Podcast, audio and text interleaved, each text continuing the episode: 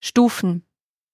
Die Stufen hinaufgehen zur Stadt, über der Stadt, über einen schweigenden Herbst aus Stein, der zu fliegen beginnt, wenn der Wind die Bäume ihre Laubkugeln abrollen heißt.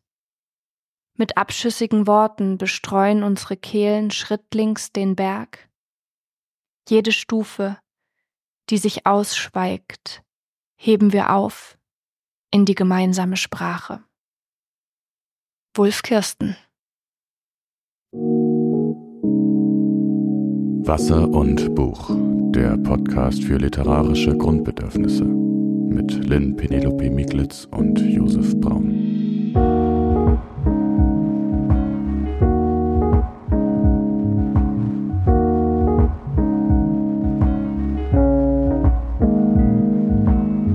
Hallo Josef.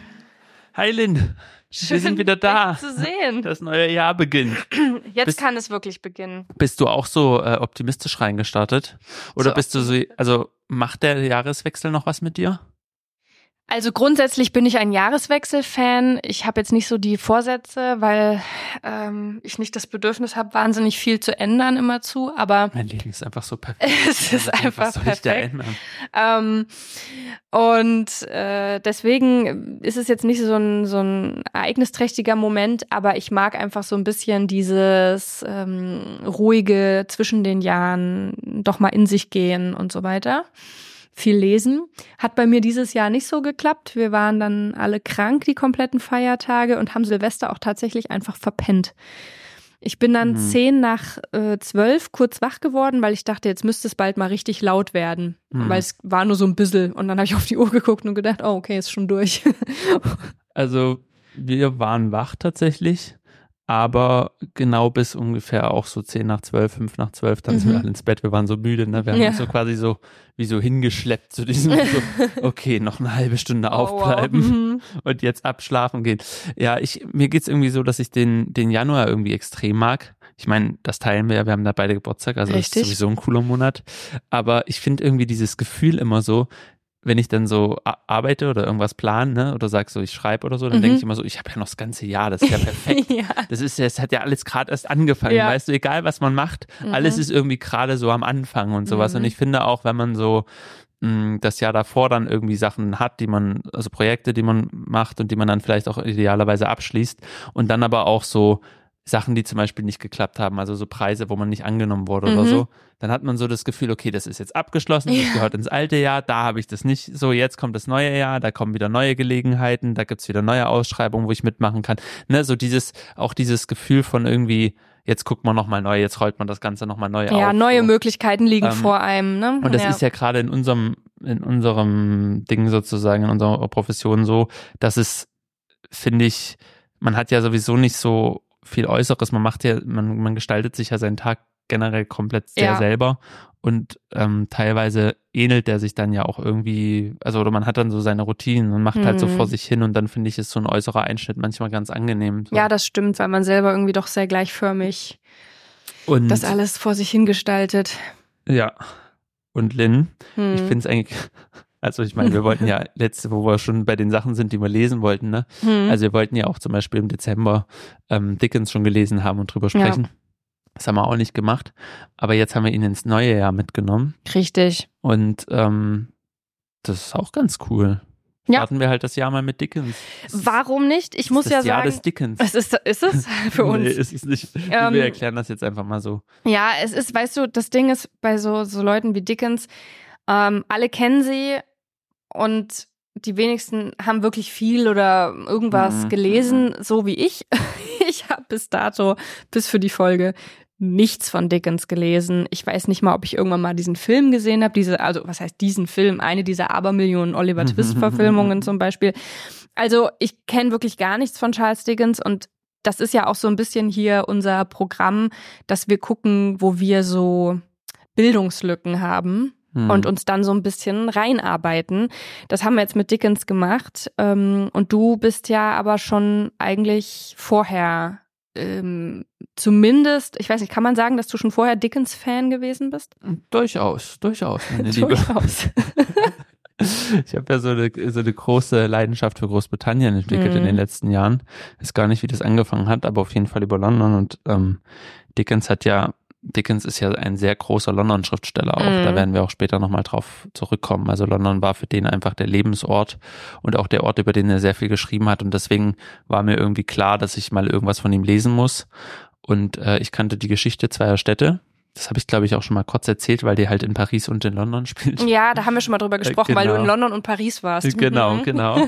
ähm, und das ist auch gut, aber noch besser, also was mich wirklich für ihn eingenommen hat, war das Buch Große Erwartungen, ähm, was so eine Geschichte, Aufsteigergeschichte erzählt, Mhm. letztlich von so einem jungen Pip, der einen Fremden begegnet und diese Begegnung und wie er sich gegenüber diesem Fremden verhält, ähm, be, wie sagt man, beeinflusst dann sein ganzes Leben Ja. sozusagen.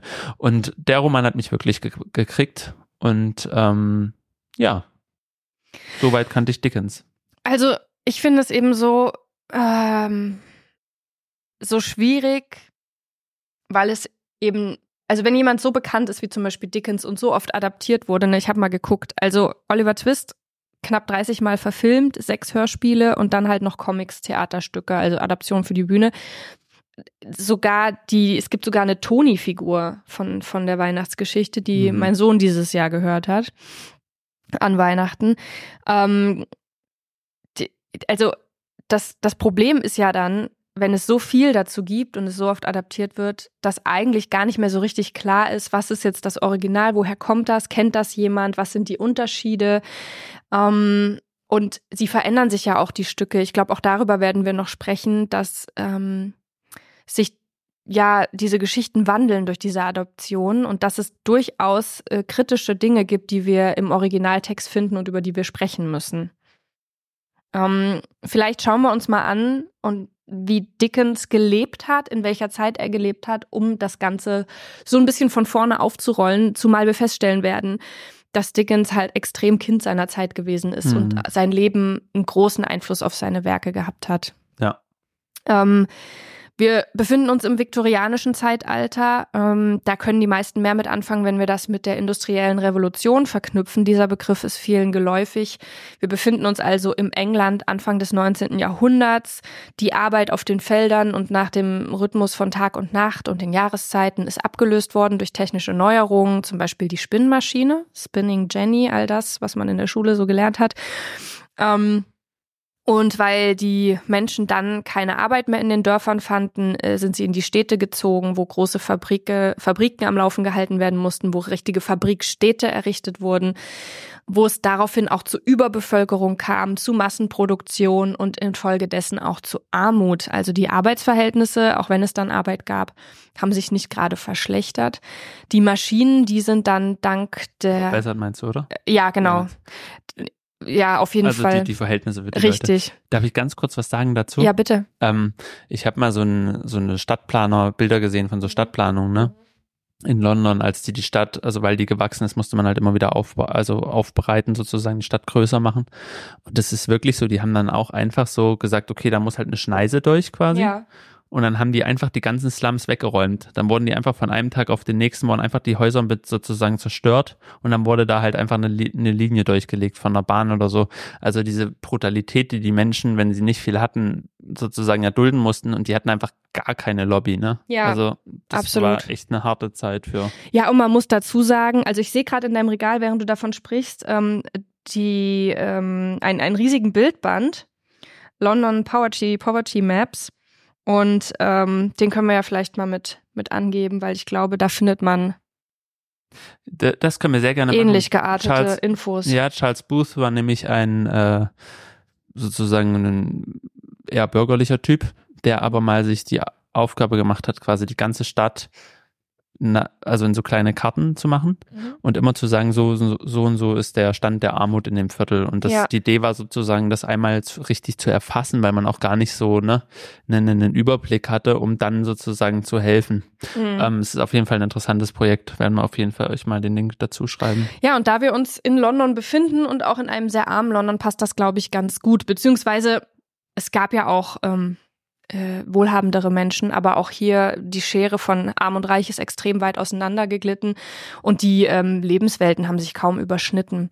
Ähm, also, was ich noch sagen wollte, elektrisches Licht äh, kam ja auch dann auf und wurde erfunden, ähm, war erfunden worden und hat eben dafür gesorgt, dass du Tag und Nacht arbeiten konntest und die Schicht immer so lang ging, wie die Fabrikbesitzer sich das vorgestellt haben. Das heißt, die Arbeit war hart und gesundheitsschädigend. Kinder haben gearbeitet, gerade bei diesen Spinnmaschinen war es oft so, dass in denen so Fäden gerissen sind und dann waren nur Kinder klein genug, um unter diese Maschinen zu krabbeln und diese Fäden wieder zusammenzuknüpfen. Ähm, ja, es gab keinen Arbeitsschutz, es gab extrem schlechte Bezahlung. Ähm, es entstand aber im Zuge dessen eben eine ganz neue Klasse, nämlich die Arbeiterklasse. Ähm, und das was ich jetzt noch, also ich bin zufällig darauf gestoßen, weil ich gerade noch ein anderes Buch lese, nämlich ähm, Mary Shelleys Zimmer. Und das ist ein Buch, was sich ähm, ja so ein bisschen auch in der Zeit ansiedelt, nämlich 1816. Mhm. Da ist ja der Tambora ausgebrochen und hat ähm, die Welt verdunkelt und dieses extreme Klima hat Einfluss genommen auf alle möglichen Entwicklungen und von diesen Entwicklungen handelt dieses Buch. Im Zuge dessen ist eben auch Mary Shelleys Frankenstein entstanden ähm, und das ja eins meiner Lieblingsbücher ist, habe ich auch schon hunderttausend Mal gesagt. Auf jeden Fall, in dem Buch geht's halt um äh, die Shelleys und ähm, Lord Byron und solche Leute und die haben natürlich ein ganz anderes Leben gelebt, auch wenn das eben, ich glaube, drei Jahre nach Dickens Geburt war und ähm, wir werden das dann feststellen, dass eben manche auf einer Seite geboren worden sind, wo immer irgendwo Geld herkam wo man das immer irgendwie auftreiben konnte und die quasi kulturell extrem gebildet waren und ein großes kulturelles Kapital besessen haben und durch Europa gereist sind und eben ganz, ganz arme Menschen, die in London festsaßen und da unter diesen fürchterlichen Bedingungen gelebt haben. Übrigens haben sich die ArbeiterInnen ja auch immer wieder aufgelehnt gegen diese Lebensumstände, zum Beispiel auch im Geburtsjahr von Charles Dickens 1812. Da gab es einen Aufstand, der niedergeschossen wurde. Ähm, das war also auch immer wieder extrem gewaltvoll und oft wenig erfolgreich, hat wenig verbessert. Ähm, und genau in diese Lebensumstände, in diese Lebensumstände, die ich gerade geschildert habe, ist Dickens hineingeboren worden. Ja, letztlich ist es ja auch, ähm, wenn man noch ganz kurz vielleicht das so sagen kann, weil du das auch schon, schon angedeutet hast, es gibt ja, man kann heute noch in London viele von den Häusern sehen, die die Fabrikanten zum Beispiel hatten oder so. Ne? Mhm. Es gibt unfassbare Häuser, unfassbaren Reichtum sozusagen. Leute, die einfach aus der ganzen Welt Sachen gesammelt haben, sich das leisten konnten, ihr Haus vollzustellen mit ja. allen möglichen Gütern. Ähm, es gab natürlich sozusagen einerseits diese große Armut und es gab andererseits diesen extremen Reichtum und das, hast, das ist die, was du mit dieser Schere bezeichnet hast. Ähm, war ja letztlich auch zum Beispiel der Ausgangspunkt für Überlegungen von Karl Marx und, und Engels, die ja in England waren und dort die Verhältnisse sozusagen gesehen haben, als sie ihre Bücher oder ihre Texte schrieben dann, ne? Ja. Ähm, und in diese Zeit der sozialen sozusagen Schere und der sozialen Auseinandersetzung kommt, wird eben Dickens am 7. Februar 1812 geboren. Seine Eltern sind John und Elizabeth Dickens und sein Vater ist gar nicht mal so arm, also die sind eher so Mittelschicht. Mhm. Der ist ein Angestellter. Das Problem bei dem Vater ist nur irgendwie, ähm, der hat so einen extrem extravaganten Lebensstil und lebt quasi immer über seine Verhältnisse. Ja. Ähm, und deswegen ist er halt überall verschuldet und irgendwann muss er ins Schuldnergefängnis, weil das sozusagen so, so krass ist, dass es keine, das war sozusagen damals die Lösung, dann kamst du halt ins Gefängnis, wenn du es nicht mehr zahlen konntest. Und dadurch ist der Vater sozusagen raus aus der Familie und Dickens muss als Zwölfjähriger aus der Schule raus und muss ähm, zum Familieneinkommen beitragen, indem er in in einer Fabrik arbeitet. Und das ist für Dickens eine sehr entscheidende Erfahrung, also sowohl, dass sein Vater eingesperrt ist, als auch, dass er da arbeiten muss. Ähm, und es ist auch sozusagen, Dickens kommt halt nicht aus der Arbeiterklasse. Hm. Auch wenn er gerne so als Schriftsteller der kleinen Leute oder so ja. ein bisschen auch so gern gezeichnet wird. Aber er kriegt da halt einen Einblick da drin, wie das ist, in so einer Fabrik zu arbeiten, weil er sozusagen trotzdem im dort dann einfach mit den Jungs da arbeitet. Mit den Kindern. Ja, ich stelle mir das auch so verrückt vor, ja. Also du hast ja schon gesagt, also er ist ja nicht, so wie ich es vorhin formuliert habe, da hineingeboren, sondern eben tatsächlich hineingerutscht. Mhm. Und dass das auch ähm, diese Kluft zwischen den zwischen diesen Klassen so ähm, ja so tief gemacht hat, weil klar war, so ich sage es jetzt in Anführungszeichen, die man nicht sehen kann, aber so wie die da unten will ich nie sein, da will ich nie ja. reinrutschen. Ich, ich strebe nach dem, was was was mhm. sozusagen über mir ist, wie der Vater eben, der immer einen extravaganten Lebensstil hatte und so weiter. Und und dann rutschst du da aber rein und ähm, äh, musste sich sozusagen da durchschlagen und wahrscheinlich war er doch dann auch einfach kein unbehütetes Kind bis dato.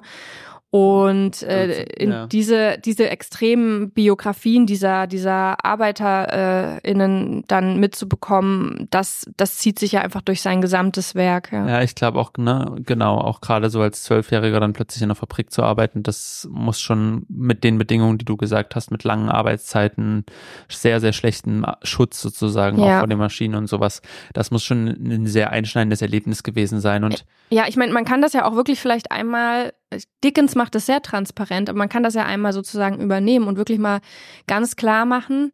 Also zu jeder Tag- und Nachtzeit konntest du oder musstest du deine Schicht dort antreten. Du warst in riesigen Hallen, wo es extrem laut war, wo es gestunken hat, wo äh, die Luft total verpestet war von so äh, feinen ähm, Fäden aus der zum Beispiel Textilindustrie.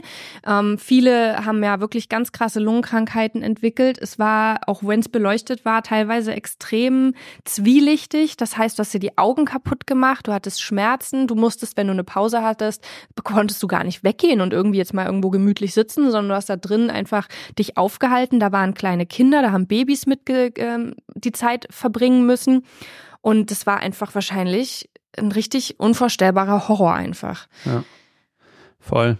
Und ähm, äh, Dickens ist dann, der, der Vater kommt dann wieder aus dem Gefängnis und ähm, die Mutter wollte dann wohl, dass Dickens weiter in der Fabrik arbeitet, weil es fürs Familieneinkommen noch ganz gut ist. Mhm. Der Vater hat sich dann aber durchgesetzt und Dickens durfte wieder in die Schule. Mhm. Allerdings hatte der so eine sehr unregelmäßige Schulzeit und mit 15 war dann Schluss.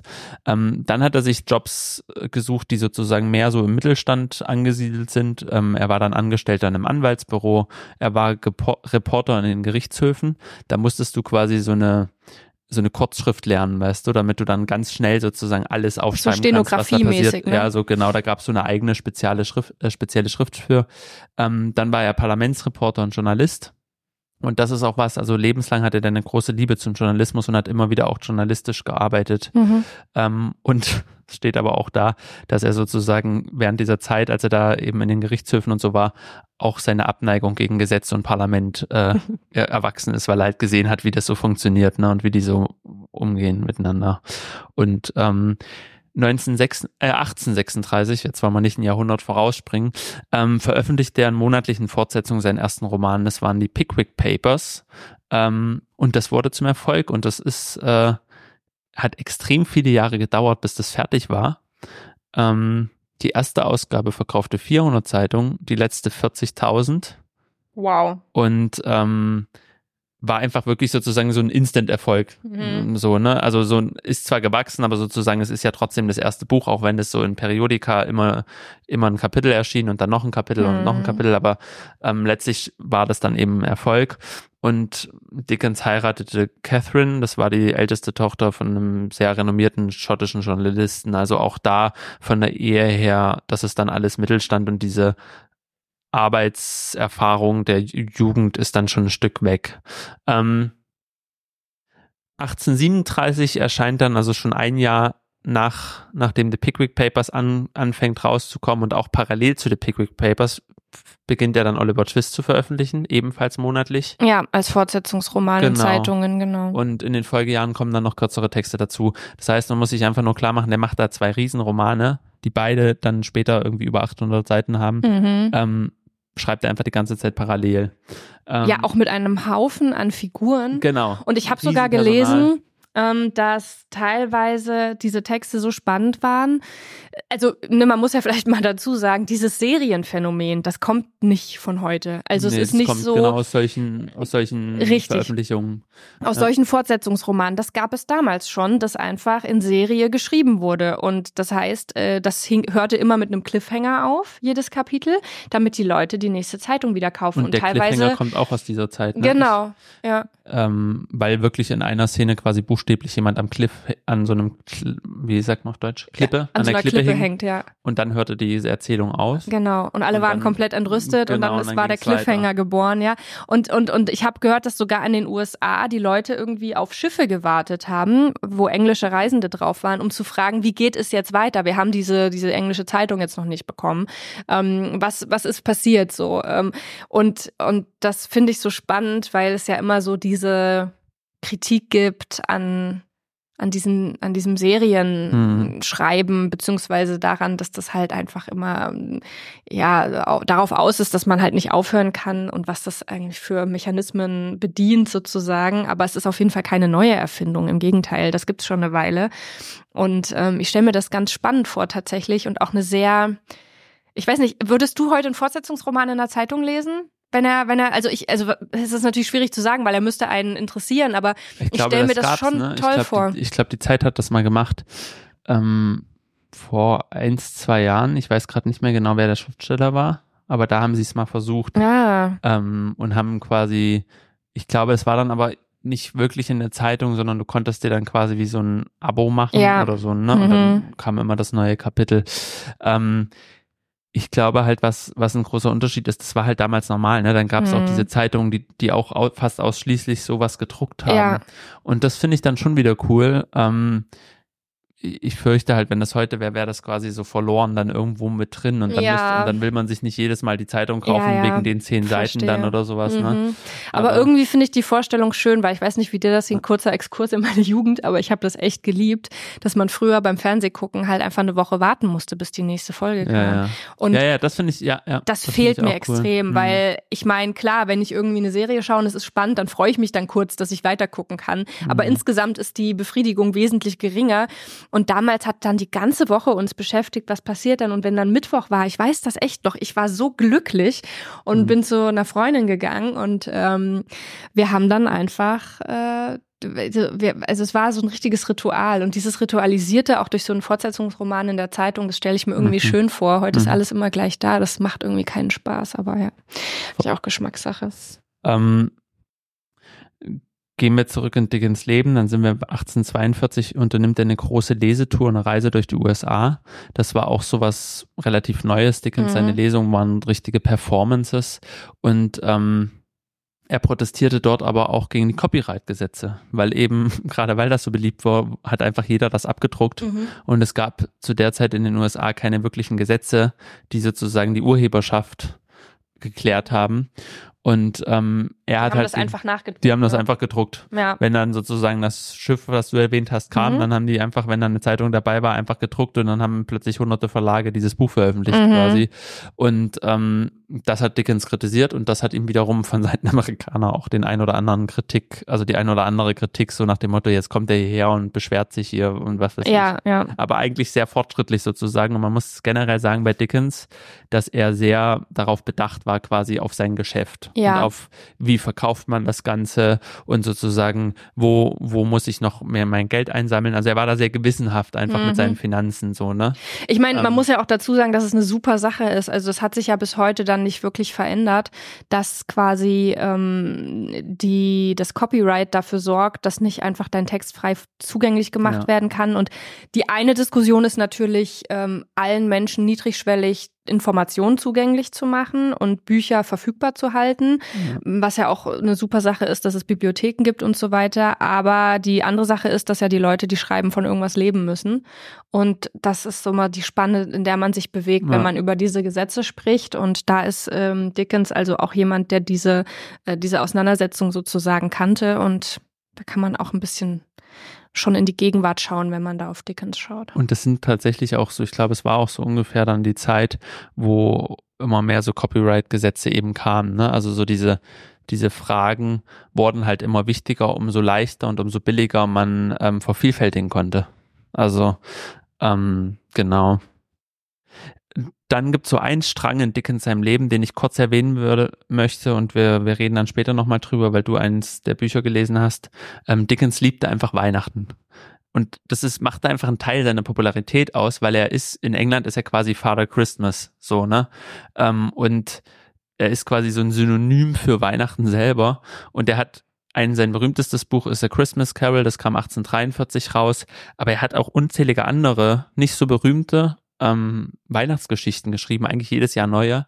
Und sein Grundgedanke quasi zu Weihnachten war, wenn man es ganz kurz sagen will, ähm, an Weihnachten verhalten sich alle großzügig, sind mitmenschlich miteinander ja. und sowas. Und das sollen sie eigentlich das ganze Jahr sein. Das heißt, so diese, diese Idee von so einem Geist der Weihnacht, der doch eigentlich das ganze Jahr zählen sollte, dass mhm. wir besser miteinander umgehen. Und ähm, genau, das als kleiner Exkurs und als, als begleitendes Lebensthema. Du hattest schon gesagt, er war ein Kind seiner Zeit. Er war in dieser Zeit sehr schnell, wurde er zu einer geachteten Persönlichkeit. Ähm, er hielt viele We Reden, war ein Wohltäter, hat gespendet, hat bei, bei Empfängen geredet, hat eben seine Lesungen gemacht und hatte sozusagen deswegen und auch als Journalist und Herausgeber auch Einfluss auf seine Epoche durchaus. Ja. Ähm, was er sagte und was er schrieb, wurde gelesen und wahrgenommen. Ähm, ich fand es ganz interessant, dass er die High Society miet, also mhm. die, die sozusagen das Geld hatten und die, die auch viel ja literarische Projekte und so finanziert haben, ne? ja. also den, weil er es hasste, wenn irgendwer ihn von oben herab behandelte. Also so dieses Gefühl, glaube ich, ähm, so ein bisschen trotzdem Aufstieg erlebt zu haben, erst in dieser Kindheit, diese Armut und das Schuldnergefängnis, diese ja. Schande in Anführungszeichen, dann die Mittelschicht, aus der er kam, die jetzt auch nicht so hoch war und diese Geldprobleme ständig wegen seinem Vater. Ich glaube, das hat alles so ein bisschen dazu geführt, dass dieser, dass er sich immer gefühlt hat wie also dass, dass dieses Thema einfach aufstieg und nicht so richtig dazu zu gehören, obwohl man sich das erarbeitet hat, ähm, das wie so eine Wunde war, einfach, die ihn immer beschäftigt hat. Ähm, berühmt ist seine Liebe zum Schauspiel. Das hat sozusagen drückt sich in verschiedenen Sachen aus, unter anderem in seinen Texten, die sehr, wo, wo es so, wo, wo die einzelnen Szenen sehr auch fürs Theater sich eignen würden, sozusagen. Und aber auch in seiner Lust am Auftreten. Mhm. Also diese Lesungen müssen wirklich Ereignisse gewesen sein. Und Mark Twain hat später gesagt, sozusagen diese Art von Lesung, Mark Twain hat dann auch sowas gemacht. Da war Dickens quasi ein absoluter Pionier. Ja. Und ähm, das ist ja interessant, weil das ja bis heute eigentlich ein Thema ist, ne? Setzt man sich einfach nur hin und macht die sogenannte Wasserglaslesung mit ja. so, oder, oder lässt man sich wirklich wirklich was einfallen, ne? Und Dickens Voll. hat sich was einfallen lassen, um so quasi seine Lesungen zu halten. Mark Twain hat übrigens auch Fortsetzungen veröffentlicht. Ja, ja. Ähm, der ja. hatte, der ist ja nach Hawaii geschickt worden und hat dort berichtet äh, in Briefen. Und das Spannende ist auch, im Post aus Hawaii heißt der Band, bei Mare, glaube ich, erschienen. Aber das Spannende daran war eben auch, dass das ja eigentlich ähm, realistische Schilderungen sein sollten. Aber natürlich hat er auch extrem fiktiv gearbeitet, um halt Cliffhanger zu erzeugen, weil er wusste, ich muss das hinbekommen, dass diese Zeitung das beibehält, sonst habe ich nichts ja, ja. mehr davon und kann mir das hier nicht leisten. Ähm, und dann hat er eben auch so Figuren erfunden, die mit ihm die Insel erkunden, die es gar nicht gab, einfach damit so ein bisschen Dynamik ins Spiel mhm. kommt, ja. Und äh, das finde ich auch, also das war wirklich äh, ein spannendes Phänomen was auch nochmal zeigt, dass es damals eben dieses auch auch eine, eine Bühne dafür gab, ne, in den Zeitungen und so. Ähm, Dickens hat auch als Zeitungsredakteur gearbeitet und ähm, immer wieder Reisen unternommen nach Italien, in die Schweiz, nach Frankreich. Wie gesagt, USA hat er zwei große Touren gemacht, glaube ich. Ähm, also ich glaube, es waren nur zwei. Und ähm, aber der Hauptbestandteil war halt London, wo er auch mhm. sehr, sehr viel, also es war, er war auch berühmt dafür, dass er quasi die ganze Zeit durch London spaziert ist, vor allem so in der Dunkelheit bei nachts. Er hatte wohl große Schlafprobleme und dann ist er halt eben spaziert und ist da gelaufen. Und ähm, ich kann mich noch erinnern, es gibt ein Haus, das Dickens Haus in London quasi, was man besuchen kann. Da haben Warst das, du da nicht auch und hast doch, dieses doch, Bild genau, geschickt? Das genau. haben wir doch schon gepostet, oder? Ja, nee, das war der Pub. Nee, das war, das war der Pub von Orwell. Ach, ja, Aber dazu hätten wir auch ein Bild, glaube ich. ähm, sozusagen. Und in diesem Haus, da haben die halt alles wieder hergerichtet, ne? Ein Teil des originalen Teil nicht. Aber man sieht einfach nochmal unten gibt's quasi im Keller die Küche, dann gibt's einen eigenen Empfangsraum für die Gesellschaft, dann gibt's Schlafgemächer und das ist alles so über mehrere Stockwerke verteilt. Ist das so ein typisches britisches, schmales, aber genau. Haus mit so steilen Stiegen ja, und ja. ja. Mhm. Und, und aber all diese sozusagen, dann gibt's diesen Schreibraum, der vollgestopft ist mit Büchern und Teppichen und, und ausgelegt ist und so. Und ich finde, man sieht da drin sehr gut, was es bedeutet, sozusagen einen Haushalt in Anführungszeichen zu führen. Ne? Man sagt es so und, und jeder hat jetzt heute halt so sein Ding, wo er wohnt. Aber damals waren wirklich heute, damals waren Häuser halt wirklich so, ne, es gab, ein, es gab wirklich einen Gästeraum, der einfach der Repräsentation quasi diente. Und du wurdest dann halt da reingelassen und es gab sozusagen die Leute, die das Essen zubereitet haben. Und das war dann in so einem Haus wie bei Dickens, gab es da halt für Angestellte und die haben im Keller gewohnt. Und ne, so diese, ja. sozusagen, es war wirklich so ein ganzer Organismus in Anführungszeichen und dem Dickens eben vorstand und diese Rolle von, von so einem sich um den Haus Haushalt zu kümmern und das hieß bei Dickens auch dann irgendwann sich um die erweiterte Familie zu kümmern, weil immer noch ein Verwandter kam, der sagte, oh, ich habe gar kein Geld mehr, ich brauche noch was und sowas. Mhm. Und das hat er eben sehr gewissenhaft und, und so ein bisschen, es war eben auch ein Teil seines Lebens sozusagen, sich darum zu kümmern. Aber da könnten wir auch nochmal auf unsere Orwell-Folge verweisen, weil da lernen wir ja doch mehr oder weniger die andere Seite kennen weil Orwell ja zu Gast war, auch in seinem Buch ähm, Road to Wigan Pier, zu diesen ganz armen Berg Arbeitern und arbeitslosen genau, ja, Bergarbeitern ja, in äh, äh, Großbritannien. Also das erinnert mich da nur gerade dran, äh, einfach weil dass diese Lebenswelten so auseinanderklaffen. Und Total. es gibt jetzt zeitlich keine hundertprozentige Überschneidung, aber es lohnt sich auf jeden Fall. Naja, und genau, und, und weil, weil man eben da auch nochmal sieht, dass Dickens schon zu der Zeit schon einfach gut gelebt hat, ne? Also so, er war einfach, er hatte diese ähm, prägende Kindheitserfahrung Armut, aber nicht später in seinem Leben ging es relativ schnell, wurde solide. Ja. Und dann noch mehr als solide. Ähm, 1849 erschien David Copperfield, darüber reden wir noch in den Folgejahren dann unter anderem Hard Times, A Tale of Two Cities, Little Dorrit und Great Expectations.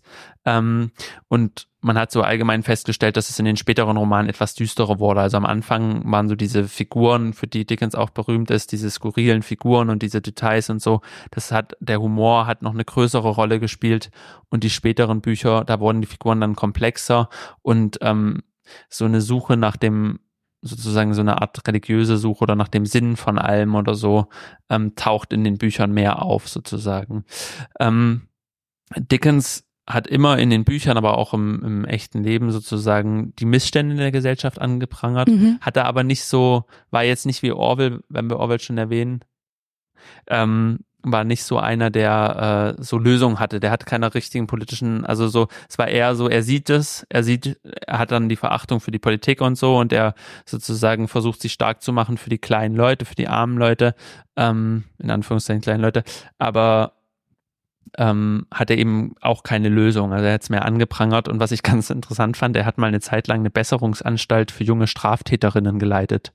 Ähm, über mehrere Jahre und hat halt immer Geld angesammelt und dann mit denen irgendwie da ne, einfach das geleitet. Das fand ich auch echt interessant. Also ich finde auch Dickens ist so eine Figur, über die man halt wirklich Interessantes erfahren kann, wenn man einmal halt sich die Mühe ja. macht, sich das genauer anzuschauen. Total.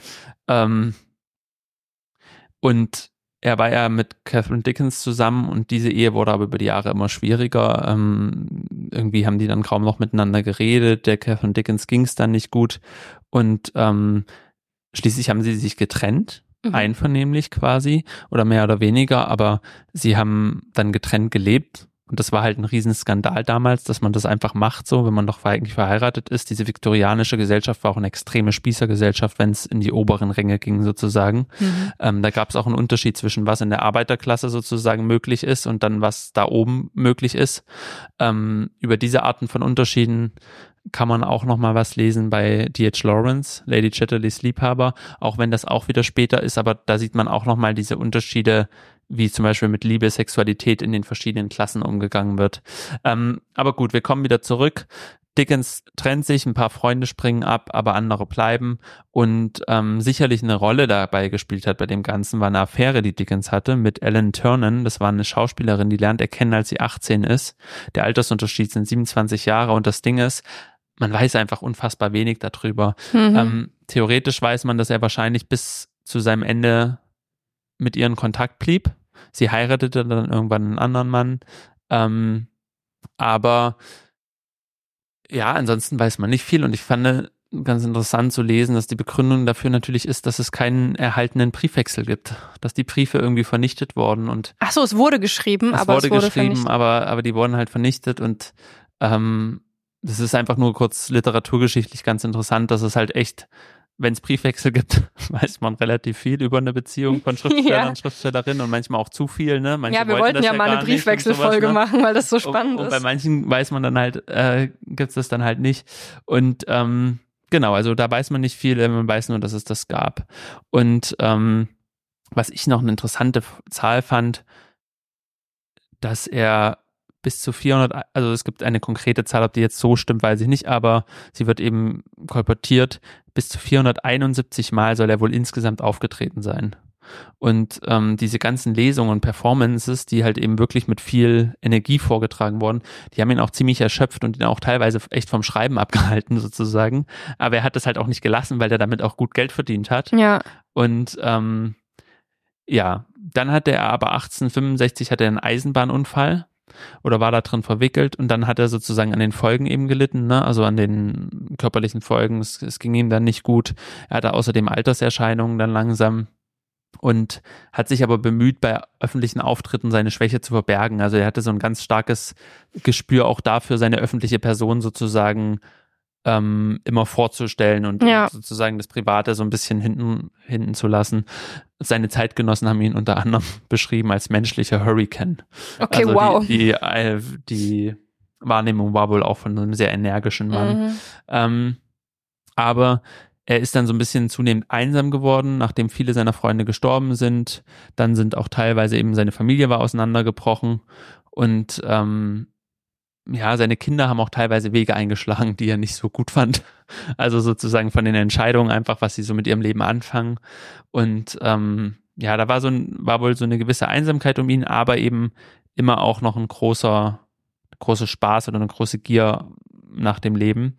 Ähm, 1870 begann er The Mystery of Edwin Drood zu veröffentlichen und das ist das Buch, was unvollendet bleiben sollte. Ähm, er hatte nämlich während einer Lesung einen Zusammenbruch und starb dann noch im selben Jahr an einem Herzinfarkt 1870 und ähm, sein Ruhm, finde ich, zeigt sich auch nochmal sehr gut daran, dass der einfach direkt in Westminster Abbey beerdigt wurde. Oh, krass, ja. Also, ne, weil ähm, es gibt ja so manchmal auch Fälle, dass so Leute dann später irgendwie, wenn dann, weiß ich nicht, wenn ihr Ruhm dann einfach steigt oder Ja. so in der Nach Nachruhm sozusagen, dass die dann dahin verlegt werden, ne?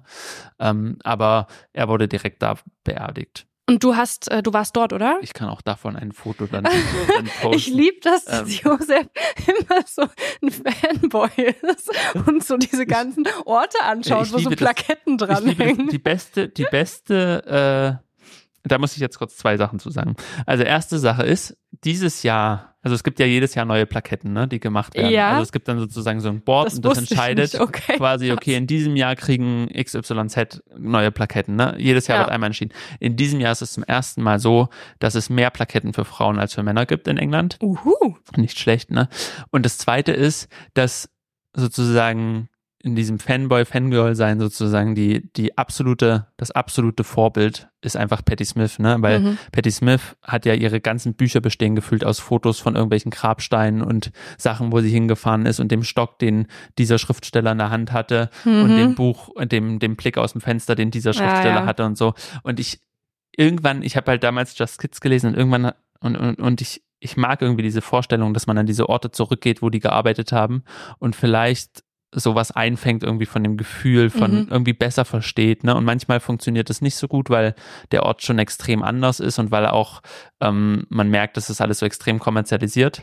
Mhm. Aber manchmal, ich war jetzt beim letzten London-Besuch, ich weiß gar nicht, ob ich das erzählt habe, haben wir schon über Sigmund Freud gesprochen? Ich glaube nicht. Okay, okay, machen wir eine kurze Abweichung. Ja. Also ähm, ich war jetzt in dem Haus, wo Sigmund Freud gelebt hat, bevor er gestorben ist in London, also nachdem er vor den Nazis fliehen Mhm. musste. Und das war wirklich so, du trittst in dieses Zimmer ein, wo er gearbeitet hat und es war nicht mehr lang, weil der dann relativ schnell gestorben ist. Aber die haben halt alles dort so belassen und du hast wirklich das Gefühl, du bist irgendwie, du kriegst jetzt was mit von Sigmund Freud, was du davor nicht verstanden hast. Weißt du, es Ja, ist so eine krasse Atmosphäre in diesem Raum. Es ist so ein Gefühl, da liegen die Teppiche, da stehen die Bücher, da liegt seine Brille, sein Gebiss, seine Zigarre. ne? Oh, ja. Das ist aber so, das ist so ein, es wird dann fast greifbar und genau, also das kann man, da gibt es bei, bei Dickens in London, wie sollte es anders sein, einige Orte, die man sich da angucken kann. Ähm, aber kommen wir zurück, er ist jetzt nämlich schon gestorben, wir werden das posten und es geht nochmal um seinen Ruhm. Was wäre Dickens? Dickens ist schon gestorben. jetzt. Ja, okay. Nee, auch in, auch in unserer Erzählung. Ja, ja, ich. Wir, wir deswegen- kehren zu unserer Erzählung Okay, zurück gut. und stellen fest, der große Schriftsteller ist bereits verstorben. Ähm, Äh, war und aber- begraben Westminster Abbey. und, und genau. begraben in Westminster Abbey. Und dementsprechend kann man ja schon leicht ablesen, und das haben wir ja schon gesagt, er war bei den Zeitgenossen schon sehr berühmt. Mhm. Ähm, teilweise auch eine interessante Fa Zahl fand ich, liefen bis zu 20 Theateradaptionen seiner Romane gleichzeitig. Das muss man sich einfach mal belegen. Da hat er, da bringt er einen Roman raus und 20 Mal wird er, der auf Bühnen in London das ist aufgeführt. das muss man sich mal, das ist wirklich richtig krass. Und das war eben auch so seine Stoffe und seine Figuren die waren halt auch einfach so populär und so beliebt und die konnte er auch so gut zeichnen, ja. dass sozusagen die Leute mussten nicht mal seine Romane kennen, aber sie kannten halt diese Figuren und das ist, glaube ich, auch einer der Gründe, warum er so populär geblieben ist, weil man diese Figuren einfach kennt. Mhm. Und sozusagen dieser Scrooge aus die Weihnachtsgeschichte, von dem du uns noch erzählen wirst, der hat ja, der steht einfach für Geiz. Also mhm. für so einen geizigen Menschen. Ne? Das mhm. ist so, das sind wie so Synonyme sozusagen. Ja. Und ähm, es gibt aber noch einen anderen Grund für Dickens Popularität. Und zwar wurde der in den 40er und 50er Jahren, 19, jetzt 1940, 1950er Jahren, ähm, wiederentdeckt. Mhm. Oder beziehungsweise nochmal neu bewertet. Eben nicht nur als so einer, der halt ganz nette Geschichten schreibt, sondern als einer, der wirklich was zu sagen hat. Und wir haben tatsächlich schon drüber gesprochen, als wir nämlich über das Dickens Buch von Orwell geredet haben. Orwell ist, gehört nämlich zu denen, die dafür gesorgt haben, dass es nochmal so eine richtige Dickens-Renaissance gab. Naja. Ah, Was irgendwie auch immer ganz schön ist, wenn sich da die Fäden schließen. Ne?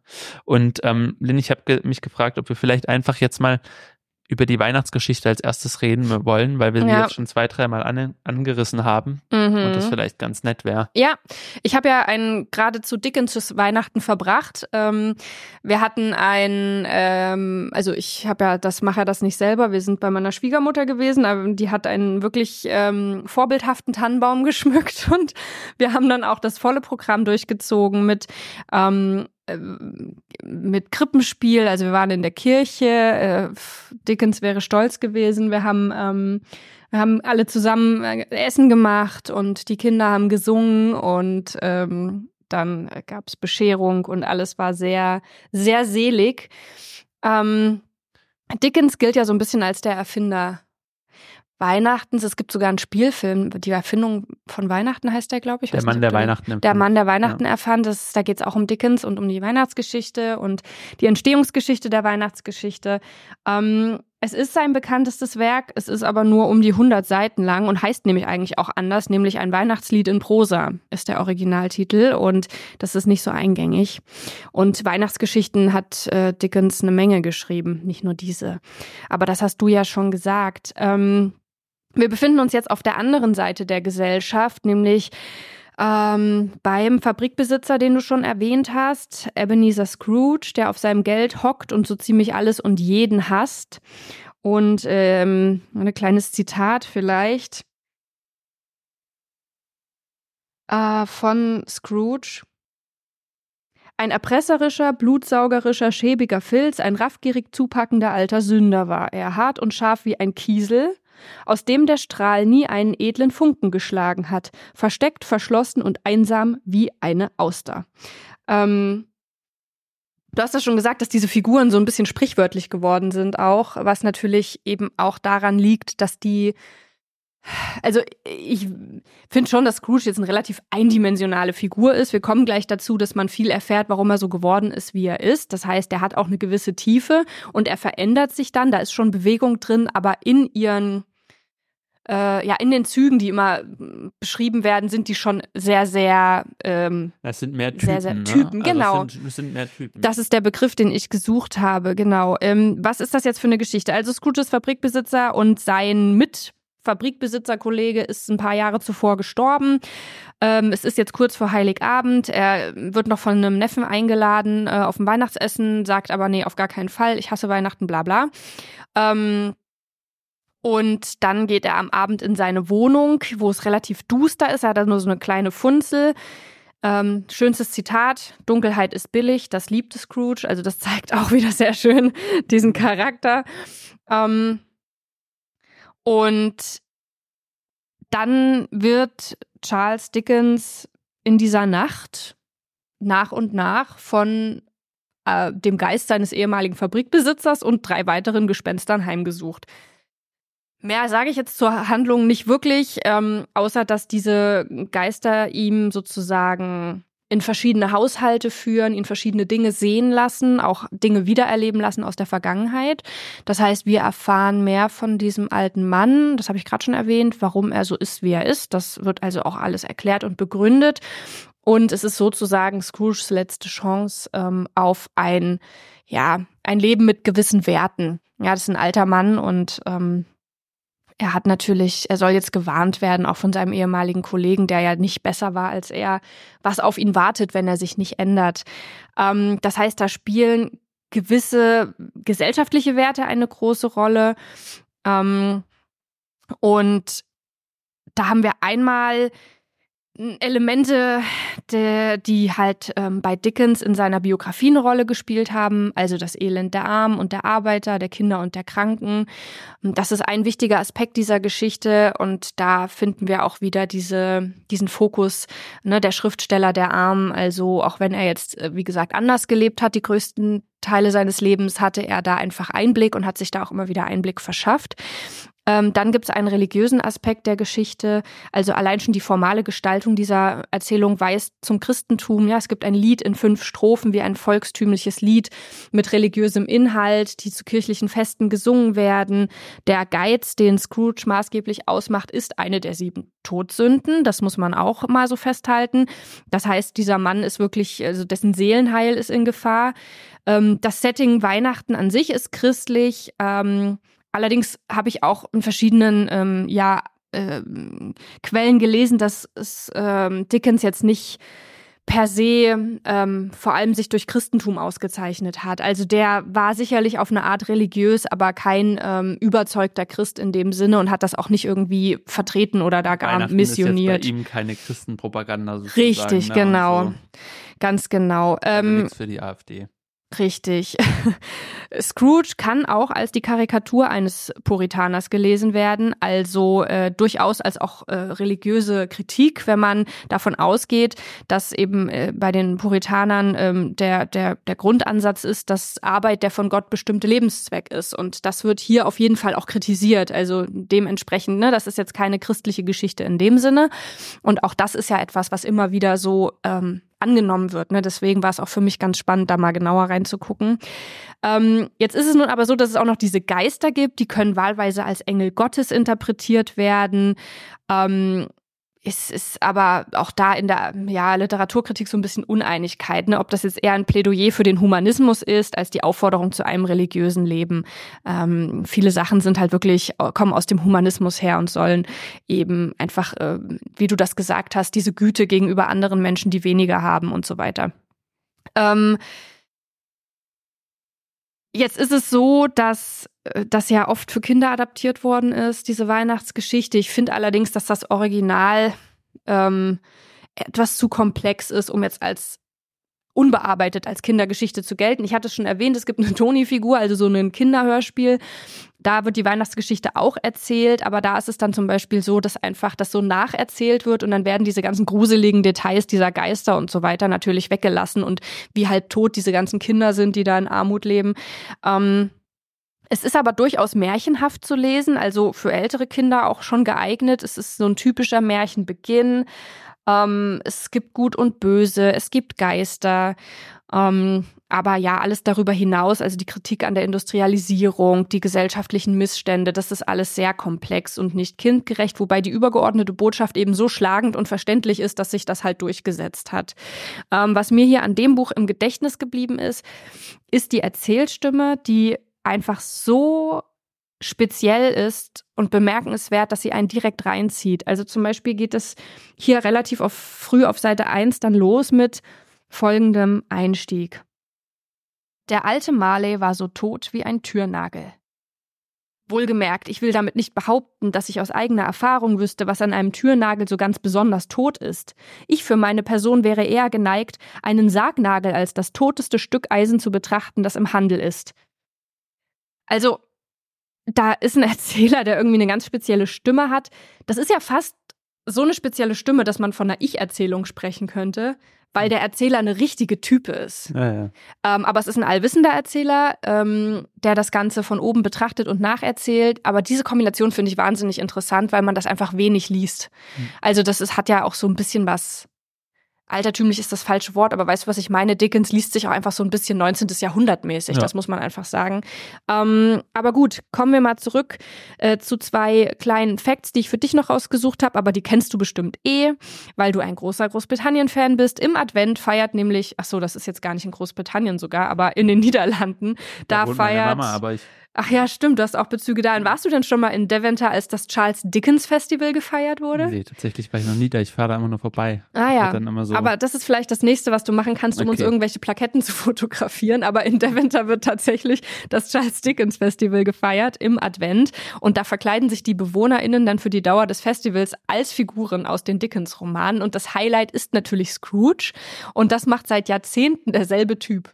Der freut sich jedes Jahr im Advent darauf, wieder so richtig die Sau rauszulassen. Und ähm, gibt es auch natürlich diverse Dokus darüber, das kann man sich mal angucken. Ähm, es gibt übrigens eine ganz, ganz bekannte Figur aus der Popkultur, die an Scrooge angelehnt ist. Und ähm, wenn du in unser gemeinsames Outline ge geguckt hast, dann weißt du die natürlich auf jeden Fall. Aber weißt du auch so, wen ich meine? Also ich habe tatsächlich reingeguckt, habe Ja. es gelesen und dachte so, es kann eigentlich auch, also ne, Ja. wenn man das so weiß, nur der sein. Also Ja.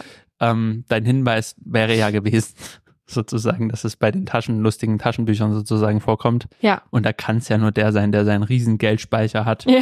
und quasi dann da immer so rein So einen Kopfsprung so einen reinmacht. Kopfsprung reinmacht und nie Geld ausgeben will. Ne? Genau. Also Dagobert Duck ähm, heißt ja äh, im Original Scrooge McDuck. Mhm. Und Scrooge ist natürlich Ebenezer Scrooge, die Anlehnung. McDuck soll schottisch klingen, habe ich auch nicht Mhm. ge geschnallt bis dahin. Und die Schotten sollen ja auch geizig sein. Also diese Figur soll einfach, es ist ein, ne, nicht mal ein Wink mit dem Zaunfall, es ist einfach komplett drauf. Aber bei der Eindeutschung ist dieser Witz ein bisschen verloren gegangen, weil Dagobert Duck Hat gar nichts mehr damit hat zu gar tun. nichts mehr damit zu tun. Ähm, ich finde es nur ganz interessant, weil, weil man da eben auch wieder sieht, dass Dickens eben so Typen, ne? Ja. Also so, dieser Scrooge ist so ein Typ für Guide sozusagen, dass es sich lohnt, seinen Namen zu nehmen und den zu transportieren. Überleg mal, mit wie vielen Romanfiguren das nicht ginge. Also weißt du, Ja. stell dir mal vor, Anna Karenina, für was steht, also ja, ja, solche, ne, wenn du da den Namen dann so voll nehmen würdest, Ja. das würde einfach immer nur an den Roman erinnern. Mhm. Aber Scrooge ist so, der hat sich so verselbstständigt, Mhm. weißt du, über diese Weihnachtsgeschichte hinaus und ist irgendwie in allen möglichen Kontexten taucht er auf ähm, Ma- und, und, und bietet sich an als. Typ. Total, das ist eine Type und man merkt schon hier an dieser kurzen Erzählung, dass ich, was du vorhin mit Performance meintest, ich glaube wirklich, diese Dialoge und diese Erzählstimme, die sind eben genau so gemacht, dass man da sofort eine halbe Performance draus machen kann. Man Mhm. kann das im Prinzip nur aufwendig, auswendig aufsagen, ja, weil das so eingängig ist. Also Wusste Scrooge, dass er tot war? Natürlich wusste er es. Wie konnte es anders sein? Also es ist so überartikuliert.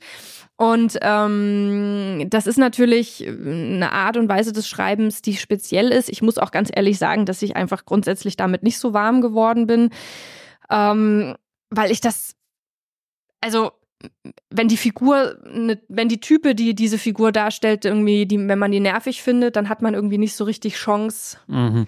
die Mhm. Figur lieb zu gewinnen, weil die eben diese Type ist und gleichzeitig die Erzählstimme ist halt eine, die sich sehr in den Vordergrund drängt und manchmal hatte ich dann schon das Gefühl, jetzt halte ich doch mal ein bisschen zurück Mhm. und lass deine, lass deinen Figuren den Vortritt. Also man merkt auch dieses, ähm, was, was haben die gesagt, ein Hurricane als Person Mhm, sozusagen. mhm. Ich finde, man merkt das an dieser Erzählstimme auch. Mhm. Da ist jemand, der da irgendwie einfach äh, nicht still und leise im Hintergrund agieren kann. Mhm. Ja. Ja. Ja, das ist interessant, dass du das sagst. Ich glaube, ähm, das ist sicherlich was, was man über Dickens allgemein sagen kann. Jedes Buch von ihm ist ziemlich dick und ist voll, voll mit Figuren und Eindrücken und Kommentaren und ähm, aber es gibt sozusagen eben lauter Beobachtungen und, und, und so kleine, kleine Typisierungen und sowas, die das Ganze halt sozusagen, die einen, wie soll man sagen, also so zum Weiterlesen animieren.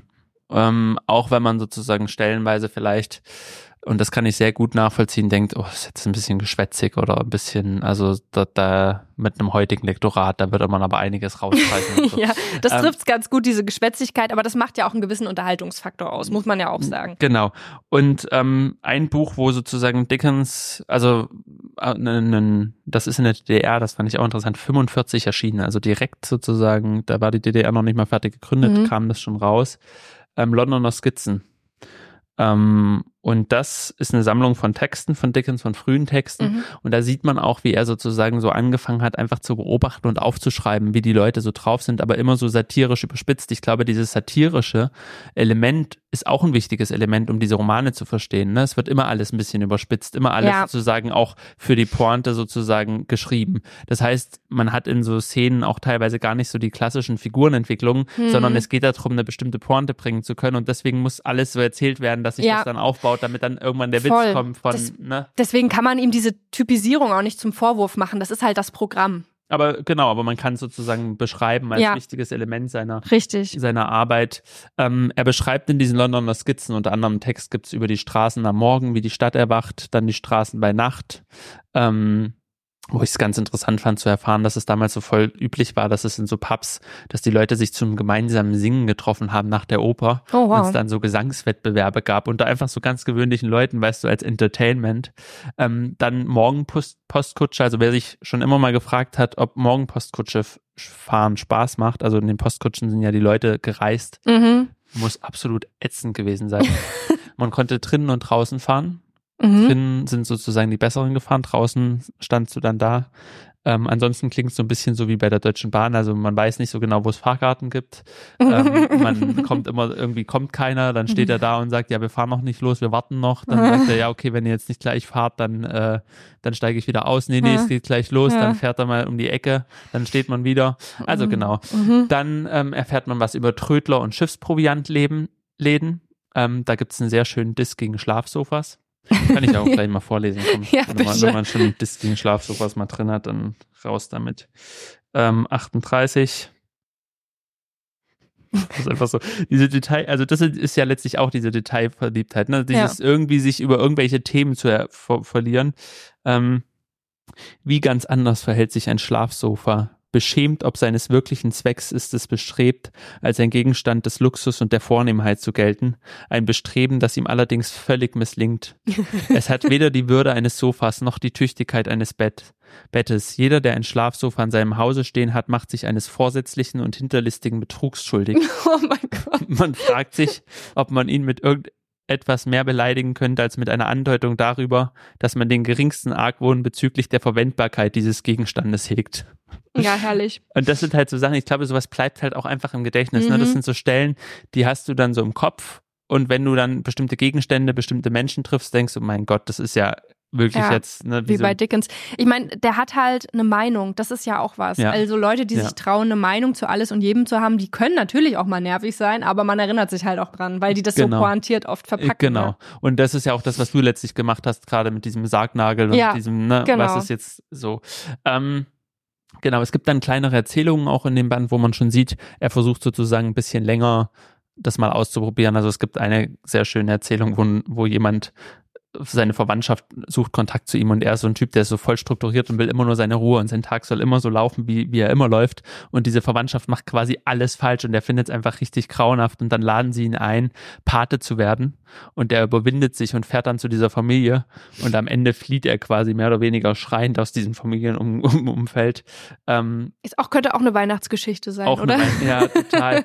Eine, die mir auch sehr gefallen hat, war der Irrtum der Putzmacherin oder eine Geschichte des Ehrgeizes, wo eine Frau ähm, sozusagen bei, bei Leuten immer so ein bisschen ähm, für den Haushalt sorgt. Mhm und dann irgendwann der Herr des Hauses, der so ein ganz netter Kerl ist, sagt, ich glaube, du hast ein gesangliches Talent und dann üben die über Wochen hinweg sozusagen ihre große Karriere, wollen sie vorbereiten und mhm. sie denkt so, okay, ich habe immer zu klein gedacht, ich muss größer denken, mir steht eine Riesenkarriere als Sängerin bevor und so und dann laden die eben alle ein, sie übt immer mit diesem Hausherrn und dann singt sie vor und das ist so schlimm, dass einfach alle rausrennen oder buhen oder sowas. Mhm. Und ähm, oh nein. dann sozusagen sie am Ende so feststellt, okay, ich bin doch keine große Sängerin. Oh Gott, ist das traurig. ja, total, aber es ist einfach so nett. Ah, Liest sich wahrscheinlich extrem lustig. Ist, ja, ja, ja, total. Weil, also dieses Satirische ist eben immer da.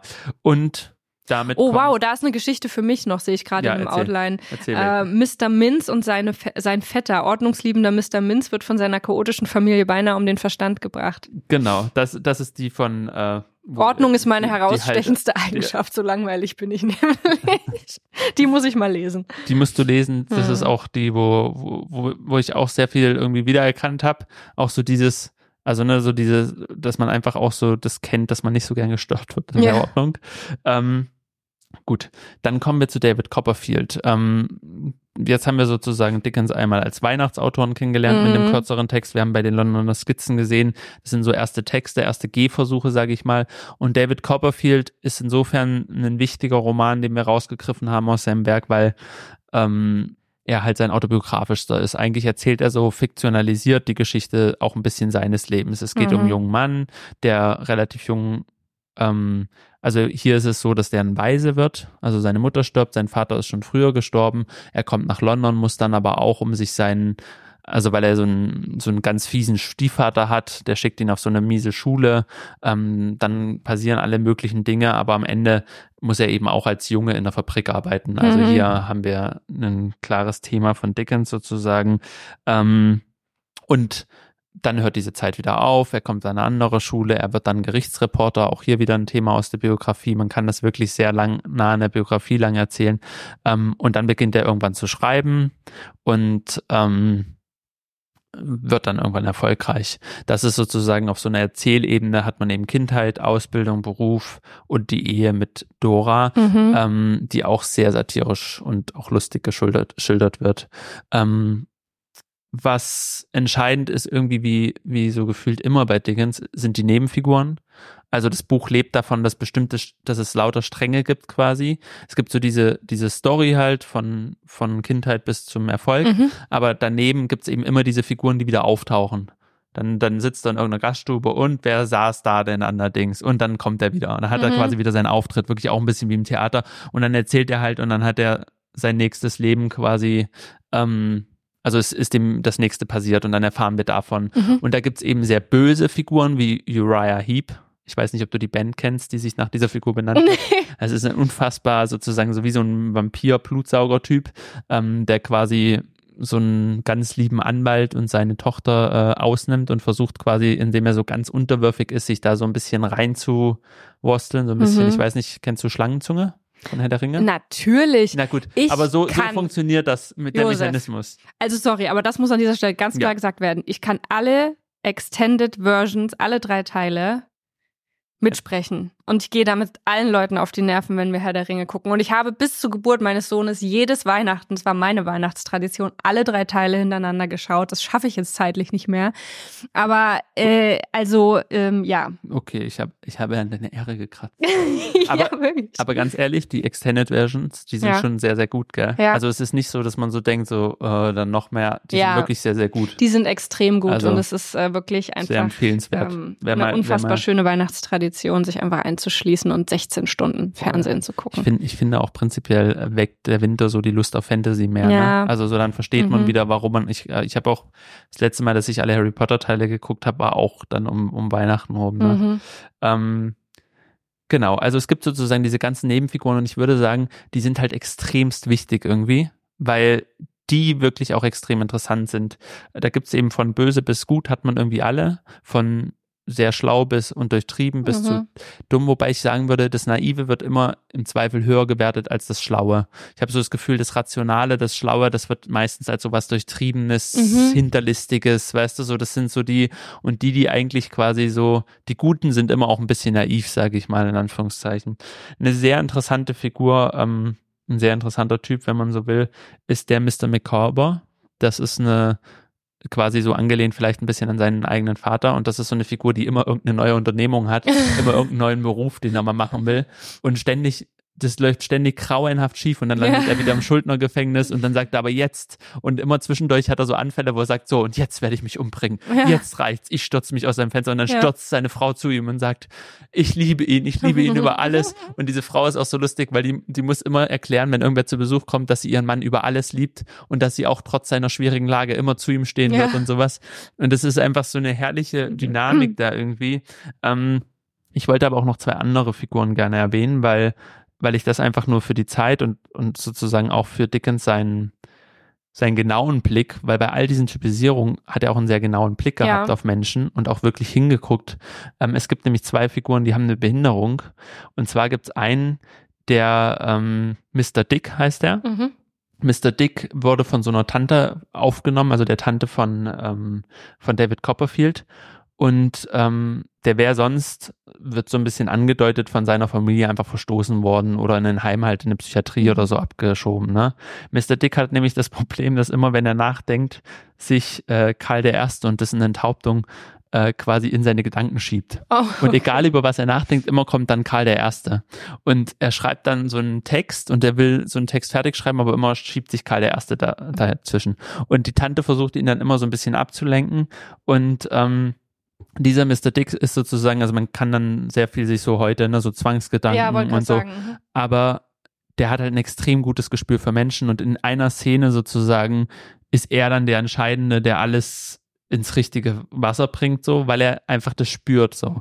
Und das fand ich einfach schon sehr bemerkenswert, dass da eine sehr positive Beschreibung sozusagen und auch eine sehr genaue Beschreibung eben dieser ganzen, dieser ganzen Behinderung und dieses Menschen und ähm, wie der auch damit umgeht und wie der damit lebt, Ja. ähm, drin ist. Und dann gibt's noch eine andere, die ich auch sehr gut fand, ähm, Mrs. Mocher. Das ist eine klei kleinwüchsige Frau, die sich halt gegen ihre Umwelt zu Wehr setzen muss, weil sie halt einfach niemand ernst nimmt Mhm. und die so lauter kleine Talente und, und sozusagen Arten entwickelt hat, um, und die da auch drüber redet, um quasi von diesen, um in dieser Welt zu überleben, ne? Und um sich auch ein bisschen zu, die verstellt sich dann auch ein bisschen und hat auch eben ähm, eine sehr wichtige Rolle.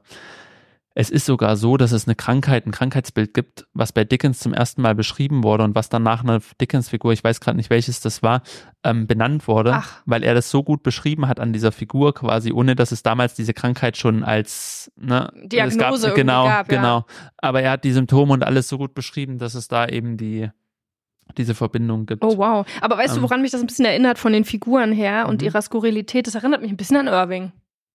Ja.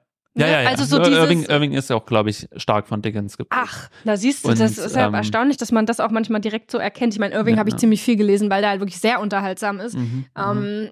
Ähm, aber ja, auch diese skurrilen Figuren und ihre Eigenheiten. Ja, ja, voll. Ähm, und äh, auch eine Verbindung, die es gibt, ist Siri Hüstvedt. Mhm. Die hat nämlich ihre Doktorarbeit über Dickens geschrieben. Ja, ja. Und von der weiß ich das auch mit dieser Krankheit, mit diesem Detail. Ne? Mhm. Und die denkt, nimmt auch Dickens oft als Bezugspunkt, Bezugspunkt in Essays oder sowas. ja, ne? ja. Ähm, die schreibt natürlich nicht solche Romane, aber hat sozusagen im Nachdenken über Dinge Ja. bei ihr Dickens vor. Was ich noch so ganz interessant fand vom Erzählen, man kommt dann in so einen Erzählstrom, ne, und man, diese Figuren tauchen halt wieder auf und verschwinden. Es gibt ganz oft so Motive mit so einer nächtlichen Kutschfahrt oder irgendwo im Dunkeln klimmt so ein Gesicht auf, ne, das hat auch so alles so ein bisschen dieses, und, ähm, um was ich aber, wie gesagt, ganz schön finde, in diesem langen Erzählstrom werden dann immer so einzelne Bilder wie so Stillleben herausgehoben, weißt du? Mhm. So kurz aus dem Erzählstrom. Ich würde da mal ein Beispiel bringen. Aufs so im Seminar würden wir jetzt sagen, bitte schlagt mal alle die Seite 169 auf. ähm, und dann kennst du das noch in der Schule so, wenn dann irgendwie alle verschiedene Ausgaben Oh hatten am Gott, Ende und ja, dann so, ja, in meiner dann- ist das hier aber nicht. Ja, wo ist das? Und dann blättern alle. Nervt, nervt. Ja, ja. Ja. Ähm, und zwar, er verabschiedet sich von seiner Mutter. Mhm. Und das ist das letzte Mal, dass er seine Mutter sieht. Das weiß er damals David noch nicht. Aber ja, Ja. genau. Wir haben hier übrigens auch so einen allwissenden Ich-Erzähler, aber der ist, ist David Copperfield. Also der Mhm. kann quasi in die Figuren rein oder so, aber es ist David Copperfield, der im Nachhinein die Geschichte erzählt, im Rückblick. Und das heißt, der greift auch immer mal wieder voraus oder, oder kann eben Sachen setzen oder formt die. Ne? Also Mhm. Und ähm, hier haben wir das Bild, ich saß schon im Wagen, als meine Mutter mich noch einmal rief. Ich sah hinaus und sie stand in der Gartentür allein und hielt den Säugling empor, um ihn mir zu zeigen. Die Luft war kalt und still und kein Haar auf ihrem Haupte, keine Falte ihres Kleides regte sich, als sie mich beredet ansah und ihr Kind in die Höhe hielt. So verlor ich sie. So sah ich sie später in meinen Träumen in der Schule, eine stumme Gestalt vor meinem Bett, immer mit demselben beredeten Gesicht und dem Säugling in den Armen. Und da merkt man so richtig beim Lesen schon, du, du, du weißt, das ist sozusagen so ein Moment, der bleibt. Und ich fand das eine sehr gute Art, weil ich manchmal das Gefühl habe, dass unsere Leben auch so funktionieren. Wir haben unsere Biografien, wir haben unsere Abläufe, wir haben so Sachen und dann gibt es so einzelne Momente, die einfach sich entweder im Rückblick oder schon gleich als so prägend rausstellen. Ja. Und das letztlich, wenn man dann zurückguckt und mal überlegt, was ist in den letzten 30 Jahren zum Beispiel passiert, dass man dann immer auf, auf so ein paar Momente kommt, weißt du, die man sich so rausgesucht hat. Ja. Und das macht dieses Buch auch sehr gut. Ähm, und was es auch manchmal so gibt, also sozusagen, es gibt diese ganz konzentrierten Momente und manchmal gibt es auch wie so Tableaus, so dramatische, das kam mir dann manchmal vor wie so, also da wird dann quasi in so einer Szene so eine ewig lange Erzählstrang einfach so aufgelöst.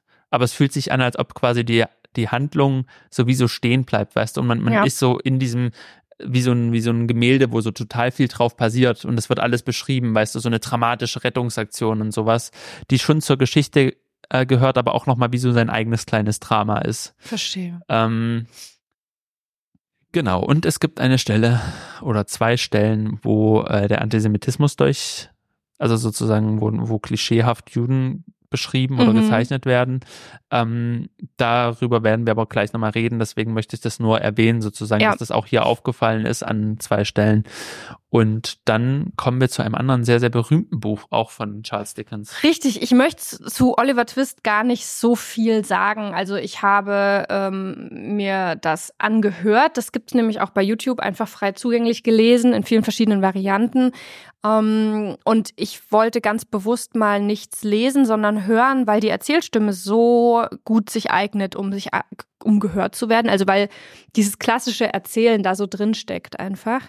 Ähm, ich habe mich aber vor allem auf diesen Aspekt ähm, des Antisemitismus beschäftigt, weil der in diesem Buch auch zu tragen kommt und wir den ja nochmal besprechen wollten. Ähm, Oliver Twist ist auch ein Fortsetzungsroman, beziehungsweise ursprünglich als Fortsetzungsroman erschienen. Das bedeutet schnell eingeführte Figuren, die alle viel mitmachen, um die Lesenden bei der Stange zu halten und eben weiter für die Zeitung schreiben zu können. Ähm, erste Auflage begann dann 1837. Ähm, da wurde das erstmals veröffentlicht. Ähm, ja, was daran auf jeden Fall lobenswert ist, ist natürlich wieder die realistische Darstellung der Armut, der Kinderarbeit und des Elends und dass das so zum Mittelpunkt gemacht wird.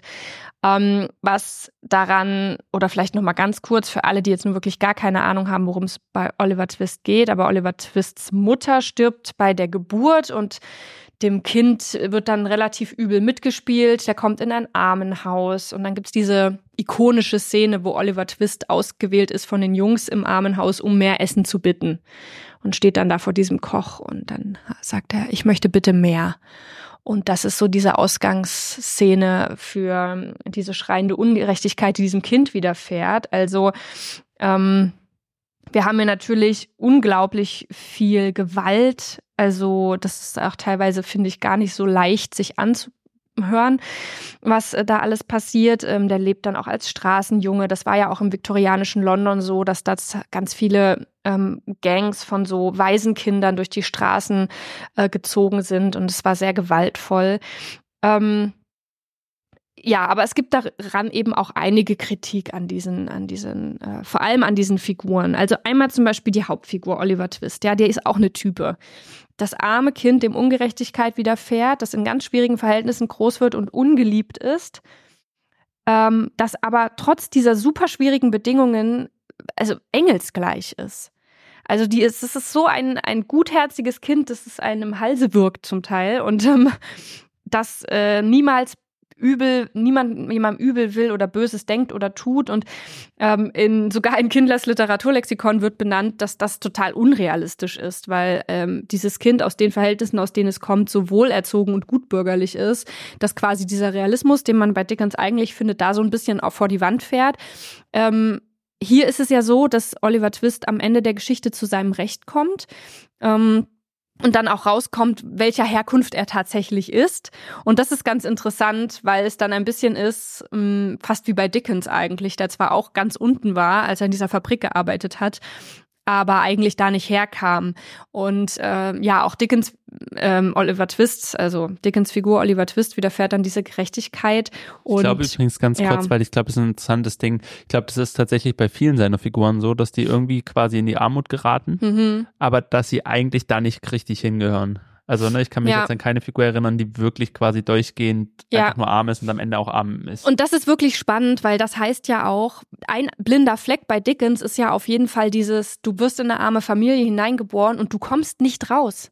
Du wirst niemals rauskommen. Du hast keine Aufstiegschancen. Dir fehlt soziales Kapital, dir fehlt kulturelles Kapital, Bildungskapital, von Finanzen ganz zu schweigen. Und dieser Oliver Twist ist ja so wohlerzogen und gutbürgerlich. Da kann man sich das natürlich nicht gut erklären, weil der ja auch im Waisenhaus groß geworden ist. Aber die Eltern haben das natürlich eigentlich, also das ist diesem Kind sozusagen qua Geburt mitgegeben. Es ist auch ein bisschen so, als ob er halt quasi seine Schicht beschreibt und auch Ja. seinen Freunden und seinen, ne, so das beschreibt und aber immer sagt so, guck mal, und so sieht die Armut aus. Aus. Ja. Und dann gehen die Figuren in die Armut oder müssen Mhm. so ein Leid erleiden, ne? Genau. Und sagen, guck mal, das ist, das ist ja auch so ein bisschen, finde ich, auch wie manchmal an Weihnachten so diese Erzählung geht, kennst du vielleicht auch so aus der Kindheit oder so, dass man irgendwie auch daran denkt oder in den Kirchen wird ja dann Mhm. oft gesammelt, ne, für Ja. die Menschen, denen es nicht so gut geht Ja. wie uns, dass man auch irgendwie nochmal so klar macht, uns geht's ja ganz gut hier Mhm. und, und wir machen uns jetzt schön und wir sind alle empathisch, aber wir Mhm. müssen auch an die denken, denen es nicht so gut geht. Ja. Und ich finde, sowas hat es dann in diesen Romanen. Ja, es auch. hat so einen Gestus, genau. Es gibt noch eine andere Figur und die rücke ich jetzt mal in den Mittelpunkt äh, zum Ende unserer Folge hin. Ähm, es ist Fagin, ähm, ein Jude und dafür, wie der beschrieben wurde, ist Dickens schon bei Erscheinen des ähm, Fortsetzungsromans kritisiert worden. Er hat das dann auch, als die Geschichte später wirklich als Buch erschienen ist, schon abgeschwächt. Also hat sich gedacht, ah, wahrscheinlich, wie weit das jetzt eine idealistische Entscheidung war oder eine finanzielle, dass er dachte, dann verkauft sich's besser. Aber er hat dann diese Charakterzüge dieses äh, Juden namens Fagin schon abgeschwächt. Aber selbst dann ist Fagin immer noch eine stereotype, antisemitisch gezeichnete Figur. Ähm, allein, dass es hunderte Stellen gibt, äh, in denen Fagin auftaucht und er trotzdem immer nur als der Jude bezeichnet wird. Also das ist schon alleine eine, eine für Dickens in dem Moment ausreichende Bezeichnung für eine, für eine Figur. Das ist ein jüdischer Hehler, der wird als hässlich beschrieben, als verschlagen, betrügerisch, macht- und geldgierig, als einer, der Kinder auf die Straße schickt, um für ihn zu stehlen. Da hat man wieder diese Gangs, die da herumgezogen sind. Ähm, und ich würde zumindest behaupten, dass dadurch, dass dieses Buch einfach Schullektüre und Klassiker ist, durch dieses Stereotyp auch Schaden angerichtet hat.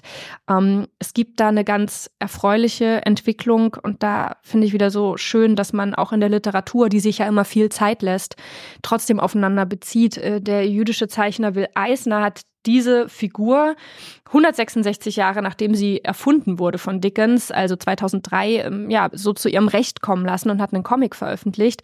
Das der Comic heißt ähm, Ich bin Fagin und da wird diese Karikatur ähm, zur lebendigen Figur und äh, Eisner ist halt einfach fasziniert von dem, was Dickens kann, nämlich diesen Milieubeschreibungen und auch den Beschreibungen des jüdischen Lebens im London dieser Zeit, in der Dickens gelebt hat. Und deswegen will er auch Fagin jetzt neu gestalten und vom bösartigen Verbrecher hat er ihm dann eher zu so einem gerissenen Ganoven werden lassen, der unter diesen antisemitischen Ressentiments leidet, der von der Gesellschaft ähm, in die Kriminalität gezwungen wird und ähm, diesen blinden Fleck bei Dickens quasi auffüllt. Und da, dementsprechend ja wurde das Buch, also dieses Comic, auch begeistert aufgenommen. Ähm, ich bin in dem Bereich nicht bewandert, aber Eisner ist ja wohl auch einer der wichtigsten Comiczeichner des 20. Jahrhunderts und Christian Schlüter hat in der Frankfurter Rundschau ähm, auch dieses Buch besprochen. Da will ich ein Zitat vorlesen, weil ich das ganz, ganz wichtig fand. Eisner liefert uns die Zwischentöne, die eine Kunstfigur erst lebendig werden lassen. Dass er bei seinen sepiabraunen Tuschezeichnungen keine schroffen Kontraste setzt, sondern die ganze Palette an möglichen Schattierungen nutzt, passt bestens zu diesem Programm. Auch, dass Will Eisner ohne fest umrissene Panel-Umrahmungen arbeitet, sondern die einzelnen Bilder ineinander übergehen lässt, schafft ein hochdynamisches Seitentableau, auf dem fixe Bedeutungen gar nicht mehr möglich sind. Kein Bild steht für sich, sondern verweist stets auf ein anderes Bild. Das einzig wahre Bild gibt es nicht, allenfalls als Lüge, als Fratze. Eisner will uns vor der dämonischen Macht solcher Zerrbilder warnen. Ähm, ich fände es wahnsinnig schön, dass wenn Dickens gelesen wird, dass dieses Buch dazu, also dieses Comic dazu gelesen würde, ähm, weil hier merkt man halt einfach, dass diese Typen eine wahnsinnige Erzählkraft entwickeln können, aber eben auch eine ganz zerstörerische Macht haben, weil immer dann, wenn diese Type geknüpft ist an eine, an, an ein Vorurteil, und Mhm. an ähm, ein, ein, Ressentiment und so, weiter, da entwickeln sich Gefahren. Also Scrooge ist einfach nur ein Geizhals, aber in dem Moment, wo das Geizige und das Geldgierige mit dem Synonym gleich, mit dem, mit dem Judentum oder dem jüdischen Synonym gesetzt wird, entstehen halt solche Figuren wie Fagin. Und du hast ja auch gemeint, dass auch bei Copperfield solche Figuren auftauchen oder und ich solche so das Gefühl, Vorurteile. dass, da sind wir auch wieder, das hattest du ja am Anfang schon stark gemacht, er ist ein, er ist ein starkes Kind seiner Zeit. Ne? Mhm. Und zu der Zeit war Antisemitismus total normal. Also so nicht, gar nicht als Entschuldigung, nur als Beschreibung sozusagen. Und das merkt man diesen Büchern auch an. ja, Weil diese jüdischen Figuren sind nämlich immer Figuren, die sozusagen Handel treiben, so geschäftstüchtig sind, Ja. verschlagen sind und quasi immer, wenn es wenn es in diese, wenn es in diesen Bereich geht, dann taucht halt irgendwo ein Jude auf sozusagen, der dafür zuständig ist und dem Mhm. man nicht so richtig trauen kann und der ihn bei Geschäften doch mal schnell übers Ohr schlägt und sowas, ne? Also dann tauchen diese antisemitischen Klischees auf, so wie sie in dieser Zeit auch verbreitet wurden. Ja. Und offensichtlich gab es aber ja trotzdem, was du jetzt schon gesagt hast, ähm, mit diesem, mit diesen Reaktionen zu, von den Zeitgenossen schon auf Fagan, Ja, auch an Leute, die sozusagen dafür sensibel waren zumindest. Total. Ich glaube, es gab sogar eine ne? Jüdin, die ihm geschrieben hat, die Fan war von Dickens und die Mhm. meinte, warum, das ist furchtbar und warum Mhm. machen sie das? Und Dickens dann auch geantwortet hat und sich entschuldigt hat und gesagt, aber also halt auf eine sehr zweischneidige Art und Weise, eigentlich war diese Entschuldigung nichts wert, weil er meinte, ja, er versteht das und er hat nichts gegen Juden, aber äh, immer da, wo solche Geschäfte getätigt werden, wären es Juden, die das eben Hm. zu verantworten hätten. Und ähm, das heißt, dieser Antisemitismus saß auch bei ihm so unfassbar tief, Hm. ähm, dass man auf jeden Fall darüber sprechen muss, gerade wenn man Total. irgendwie Kindern und Heranwachsenden, Kinder und Heranwachsende mit Dickens konfrontiert. Ja. Ja. Das war unsere große Dickens-Folge, Josef. Ja, und ähm, wir werden nächstes, nächstes, äh, nächstes Mal gehen wir wieder weiter, ne, Lynn? Hm. Wir, wir bleiben nicht stehen. Ähm, ist das nicht schön? Nie, Nie. nee, wir gehen immer weiter. Langsam, Ja. langsam manchmal, In aber unserem wir, Tempo. in unserem Tempo. Schneckentempo. Schneckentempo. Aber wir haben Ähm, jetzt ja die, die, die, die nächste Folge quasi thematisch schon so ein bisschen vorbereitet. Es gibt nämlich ganz, ganz ähm, spannend ein Interview mit Marcel Reich-Ranitzky, in dem er mal gesagt hat, er glaubt an eine Klassifizierung der Literatur anhand von Sprachen ähm, und nicht von Religion oder dergleichen. Und äh, das bezog sich darauf, dass er sagt, es gibt keine jüdische Literatur. Und auch Jurek Becker hatte mal gesagt, dass er kein Jude ist, sondern Schriftsteller sei und als solcher seine Literatur rezipiert werden solle. Und Josef und ich wollen uns mal in der nächsten Folge mit einer sehr heterogenen Gruppe von AutorInnen beschäftigen, denen man ähm, ja das Jüdische, das Judentum oder das Judesein, äh, mit denen man das verbindet. Und dann wollen wir uns damit beschäftigen, was ist mit diesen Büchern. Wir wollen die lesen, wir haben die teilweise schon gelesen und wollen euch so ein bisschen mitnehmen in diese Welt, die einfach, glaube ich, wie das auch Marcel Reich-Ranitzky schon gesagt hat, ähm, ja, so divers und unterschiedlich ist, dass wir diesen Begriff der jüdischen Literatur wahrscheinlich auch äh, von dannen werfen müssen und neue Kategorien. Ja, und ich glaube gleichzeitig trotzdem, ne, es gibt ja sozusagen dieses, ähm, gerade jetzt bei diesem Angriffskrieg der Hamas und diesem, äh, der, der Israelis, aber diesem, diesem, diesem fürchterlichen Überfall der Hamas auf die Israelis, gibt's ja gerade im Literaturbetrieb spielt das Thema ja plötzlich eine große Rolle. Also es gab Mhm. Solidaritätslesungen, es gab hier auch in Deutschland verschiedene Lesungen, die dezidiert sozusagen gesagt haben, hier lesen jetzt jüdische Autoren und Autorinnen Mhm. Bücher und das ähm, und ich glaube, ähm, wir wollen einfach mal ein paar vorstellen. Mhm. So, so kann man es vielleicht ähm, umfassend, umfassend sagen, dass wir gar nicht das Bedürf, also gar nicht glauben, dass man irgendwie da jetzt eine Gruppe äh, hinstellen kann, so, ne, wie, wie man es irgendwie, wie auch jede Epocheneinteilung und jede Einteilung in Gattungen und so immer nicht stimmt, weil es immer sofort einen gibt, der da theoretisch auch dazugehört oder sogar ein Hauptvertreter ist und Aber dann praktisch überhaupt was ganz nicht dazu anders macht. passt oder dann ein Buch geschrieben hat. Das nächste Ja. Buch war schon wieder ganz anders oder so. Aber wir haben einfach gesagt, wir wollen uns mal mit ein paar Autoren, Autorinnen beschäftigen, ähm, die entweder in Israel leben oder hier und, und eben schreiben und Genau, oder über jüdische sein. Themen schreiben. Genau. Und ähm, genau, dafür Das- treffen wir uns nächste Woche. Das stimmt. stimmt nächste das? Woche vor allem. Gut, Josef guckt ich mich bin- an, was bin schon- redest du? Ich bin meistens überrascht. Ja, Nein, manchmal rede ich wir- auch einfach und denke gar nicht so viel wir, drüber wir nach. treffen uns wann, wann immer und ähm, nehmen die Folge auf. Ja. Ich wollte dir noch was Kleines äh, erzählen. Mhm. Und zwar hat unsere liebe Olivia Leng Oh, für die Zeit ein Buch, ein, ein paar äh, Sätze aufgeschrieben, weil die Zeit hat so eine Rubrik in ihrem Zeitmagazin, was ich gern früher gewusst hätte. mhm.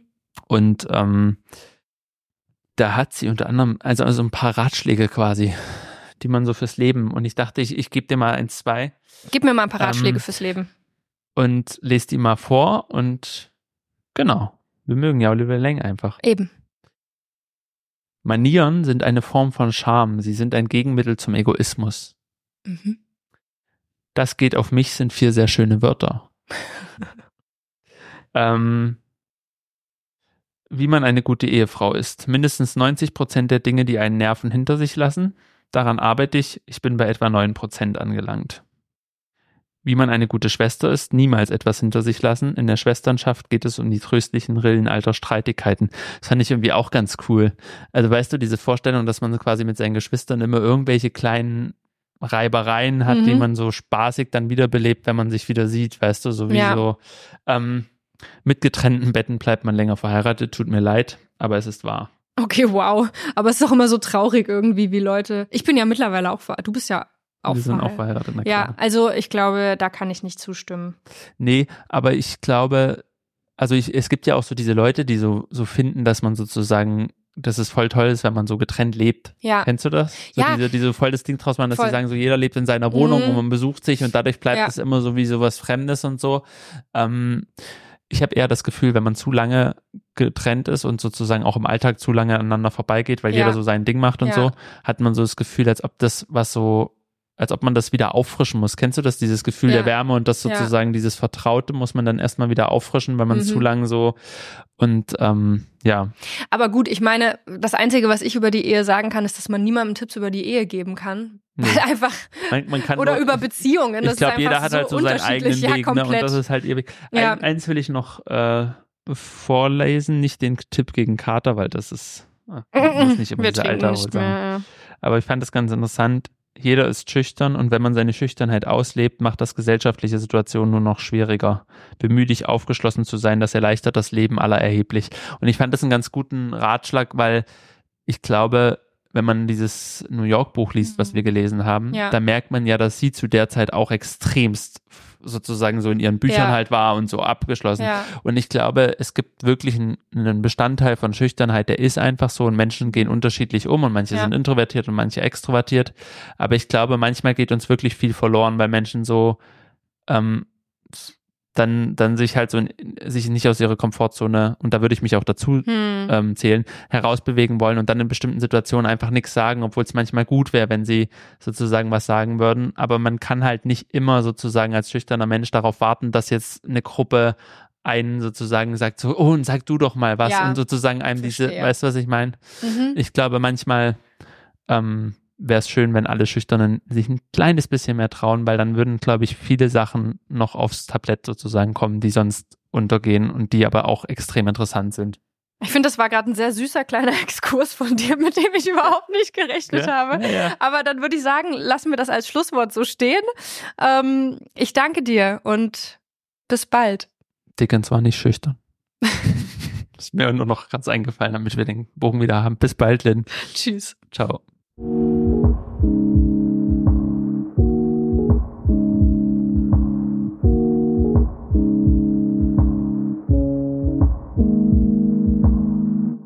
Josef, hast du noch einen Filmtipp für uns? Ja, ich habe mehrere. Ähm, wollte mal ganz allgemein sagen, dass die BBC irgendwie 500 Dickens-Verfilmungen hat und die sind auch meistens relativ gut. Ähm, jede Generation von Schauspielern kriegt nochmal Dickens ähm, zum Spielen und die kann man sich angucken. Man kann sich auch eine amerikanische Verfilmung von Große Erwartungen angucken mit Ethan Hawke und Gwyneth Paltrow in den Hauptrollen. Die ist ganz nett. Ähm, außerdem gibt es eine sehr düstere Oliver Twist-Verfilmung von Roman Polanski. Ähm, zur Weihnachtsleidenschaft, da hatte Lynn, das hatte Lynn schon gesagt, gibt's Charles Dickens, der Mann, der Weihnachten erfand, auch ein BBC-Film. Und zu der Affäre sozusagen und zu Dickens Auftritten als, als Redner und Leser gibt es einen Film, der heißt The Invisible Woman, ist von und mit Ralph Finn in der Hauptrolle und ähm, zeigt eben auch ganz gut, dass Dickens als Mann der Gesellschaft sozusagen. Genau, das sind doch einige. Ja, haben wir was zu tun. Hat man was zu tun. Dann Tschüsslin.